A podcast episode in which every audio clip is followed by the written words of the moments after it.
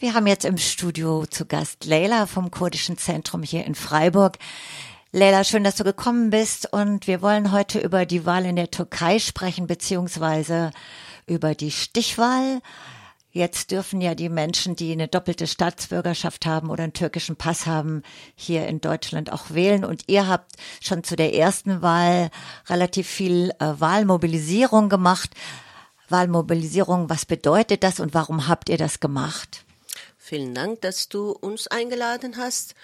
Warum das alles wir machen? Es ist folgendes. Wir haben ja bei der, ähm, bei der ersten Wahl keine Erfolg, würde ich nicht sagen, aber nicht den Erfolg gehabt, den, äh, den wir uns gewünscht haben. Jetzt gibt es jetzt ist ja am 28. in der Türkei von 20. bis 25. in Deutschland wieder der, äh, die Stichwahl. Bei der ersten Wahl haben wir auch schon unsere Leute organisiert. Ob wir nur unsere Kurden also, oder unsere Leute angesprochen haben? Nein, natürlich nicht. Wir haben fast alle Organisationen oder die äh, oder Leute, die wir kennen, angesprochen. Sagst du mal Beispiele, Lela, bitte? Wen ihr sage ich, sage ich gleich. Zum Beispiel Alevitische Gemeinde in Mülheim. Da sind meistens türkische Aleviten.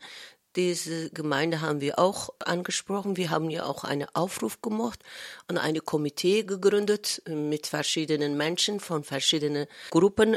Aber ich kann leider nicht sagen, dass wir so große Unterstützung von anderen Gruppen oder Organisationen gehabt haben. Ich kann natürlich nur für Freiburg und die, die Umgebung sprechen. In anderen Städten kann anders sein. Entschuldigung, von wem hättet ihr euch nochmal Unterstützung gewünscht? Zum Beispiel, als wir dieses Wahlkomitee gegründet haben, waren von sogenannten türkischen Linken auch dabei. Ja, ich würde nicht sagen, dass wir zusammengearbeitet haben. Das war unsere Idee, dass wir alle zusammenarbeiten von türkischen linken Gruppen. Am Anfang waren sie dabei, aber dann nichts mehr. Wie sie unter sich gearbeitet haben, kriegen wir auch leider keine Information, nur von wenigen. Das finden wir natürlich sehr schade. Und ich bin selbst in der Komitee und von Anfang an, Kurden unter sich sind ja ganz gut organisiert. Es gibt ja kurdische Organisationen hier in Freiburg. Das eine ist Kurdische Gesellschaftszentrum, Hevi Kurdisches Zentrum für soziale Arbeit. Es gibt ja auch eine alevitische Gemeinde äh, in Freiburg. Das sind auch meistens Kurden. Wir haben die Menschen zuerst äh, angesprochen, obwohl viele heutzutage mitkriegen äh, äh, übers Internet, über Sozialmedien, wann oder wie das ist, aber trotzdem haben wir viele entweder per Sozialmedien angesprochen oder telefonisch oder persönlich oder haben wir Veranstaltungen organisiert, wie das mit Wahl wird. Ist ja auch ein großer Schritt oder ein neuer Schritt auch, dass die äh, kurdische Community zusammenarbeitet mit der türkischen Linken oder sehe ich das falsch? Zum einen hier in Freiburg oder Umgebung gibt es keine große äh, türkische Community, würde ich sagen. Nur einzelne Menschen oder Gruppen, die sich zum Beispiel bei der äh, alevitischen Gemeinde organisieren, nicht in Freiburg, sondern in äh, Mülheim.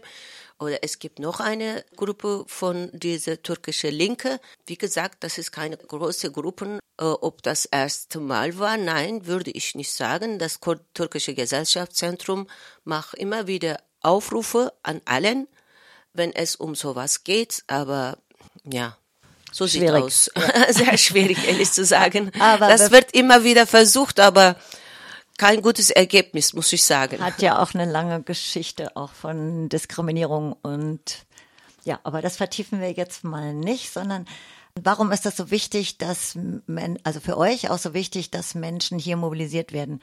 Zum Wählen. Es gibt da ja auch unterschiedliche Einschätzungen. Es gibt ja auch Stimmen, die sagen, oh, die Leute, die im Ausland leben, warum wollen die mitbestimmen in der Türkei? Also das ist ja auch umstritten. Vielleicht mal eure Position zuerst. Ich kann nur für Kurden sprechen. Warum Kurden, Kurden sind auch hier gut organisiert sind und äh, für die Wahl in der Türkei arbeiten. Das wissen ja viele, diesen Krieg zwischen kurdischem Stadt nee, kurdischem, türkischem Stadt, würde ich sagen. Leider Kurden haben immer noch keine unabhängige Stadt. Und auch kurdische äh, Organisationen oder Widerstandskämpferinnen, was die Kurden möchten, das haben wir auch zwischen 2012 und 2015 versucht, Frieden abzuschließen. Wir waren auch was daran. Und bei der Wahl 2015 haben, hat die kurdische Partei, na, damals hieß HDP, heute heißt sie anders, weil sie sich immer wieder umnennen müssen, weil sie immer wieder verboten werden. 80 äh, äh, Sitze im Parlament bekommen. Nachdem wir Kurden das bekommen haben, hat der türkische Staat gesagt, Stopp mit äh, Verhandlungen. Dann ging es mit Krieg und Gewalt weiter bis heute. Das ist der Wunsch von Kurden, mehr Stühle im Parlament zu haben, beziehungsweise haben wir nicht nur unter uns auch mit anderen Parteien zusammengearbeitet, dass endlich Frieden, äh, mehr Menschenrechte, mehr Frauenrechte, mehr LGBT-Rechte in diesem Land stattfinden. Das ist der, das Ziel von Kurden, die hier in Deutschland leben, warum sie so intensiv daran arbeiten, würde ich sagen. Wie war die Resonanz auf eure Mobilisierung? Oder ist ja noch? Bei der ersten Wahl haben wir festgestellt, 939 Menschen sind zur Wahl gegangen von Freiburg und Umgebung. Wir könnten natürlich nicht alle feststellen, aber also diese Feststellung ist auch richtig, das wissen wir ganz genau. Wir haben immer mit Menschen telefoniert, wie gesagt, über Sozialmedien, über WhatsApp-Gruppen und so weiter. Jetzt sind wir wieder dran. Was wir machen, zum Beispiel Autos in, äh, zur Verfügung stellen, Busse, Menschen hinzufahren und wieder zurück nach Hause. Und bis heute ist der vierte Tag. Also bis gestern haben wir auch ziemlich, ziemlich viele Menschen hingefahren oder zurück. Nicht alle Menschen, natürlich gibt es auch sehr viele Menschen, die selbstständig sind, die selbst hinfahren. Ja, so sieht es gerade aus. Gibt es auch welche, die sagen, nein, wir wollen von hier aus nicht wählen, aus der kurdischen Community oder der türkischen auch? Bei der türkischen Community kann ich nicht sagen, aber bei den Kurden habe ich noch keinen oder keine getroffen, die sich so oder der sich so geäußert hat. Wie viel Prozent erfasst ihr oder wie viele Leute könnt ihr ansprechen oder sprecht ihr an? Wie viele Leute ganz genau kann man nicht sagen. Es gibt sehr viele Kurden hier in Freiburg und, und auch Umgebung von Freiburg bis Offenburg. Da arbeitet nicht nur eine, eine Person bei der äh, Wahlkomitee, mehrere Personen.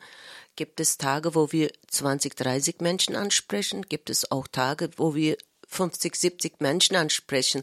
Genaue Zahl kann ich nicht nennen, aber so circa 1000, 1000 Menschen würde ich sagen. Es gibt ja auch Menschen, die dann sagen, da wird Druck ausgeübt, dass welche wählen gehen. Was sagst du dazu? Also bei den Kurden, das dass ich, ich kann Garantie geben, sowas nicht gibt. Die, die zum Beispiel manchmal sagen, ja, was bringt man, wenn man Wahlen, wählen geht und so weiter. Wie klären sie auch auf, warum wir, äh, warum wir hingehen sollen, aber einfach Druck ausüben, Menschen zwangsweise hinzuschicken, nein, das ist nicht der Fall. Nochmal zur Wahlberechtigung. Also es gibt ja in Deutschland äh, unglaublich viele, 1,5 Millionen Wahlberechtigte für die Türkei und die Wahlbeteiligung war wohl bei den letzten Wahlen auch nicht so hoch. Deswegen ist auch besonders wichtig oder ist es euch auch wichtig, da nochmal zu mobilisieren. Habe ich das richtig verstanden? Ja, das stimmt.